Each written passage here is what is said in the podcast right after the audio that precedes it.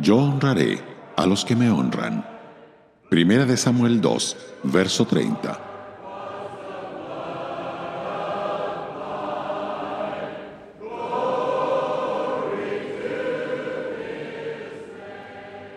Una de las muchas maneras en las que podemos honrar al Señor es permaneciendo fieles a los principios divinos y rehusando firmemente comprometerlos. Durante su juventud, Adam Clark trabajaba para un comerciante de sedas. Un día su jefe le mostró cómo debía estirar la seda cuando la midiera a un cliente. Adam le dijo, Señor, su seda se podrá, pero mi conciencia no.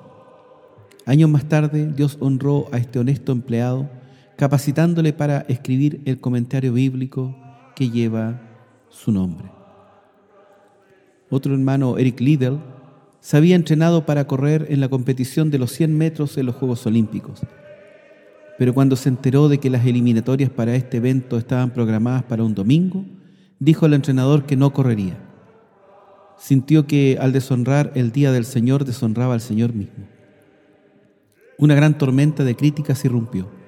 Fue acusado de ser un aguafiestas, de dejar mal a su país y de ser un fanático religioso, pero no retrocedió en su decisión.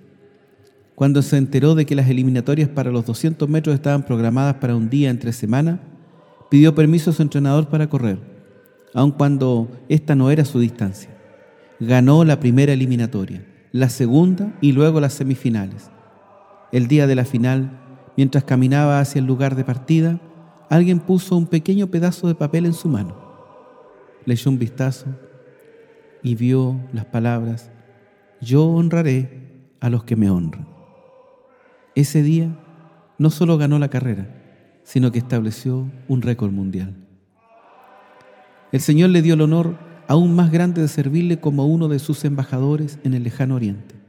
Durante la Segunda Guerra Mundial, fue hecho prisionero por los japoneses y murió en un campo de concentración, ganando así la corona del martirio.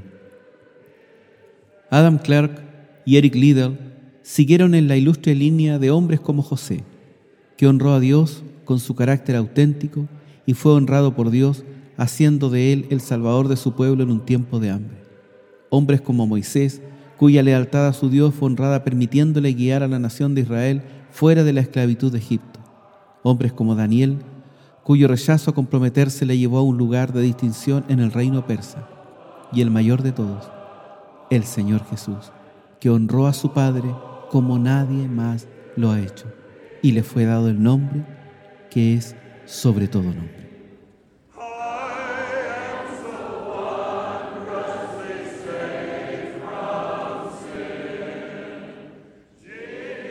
Radio Gracia y Paz acompañándote cada día.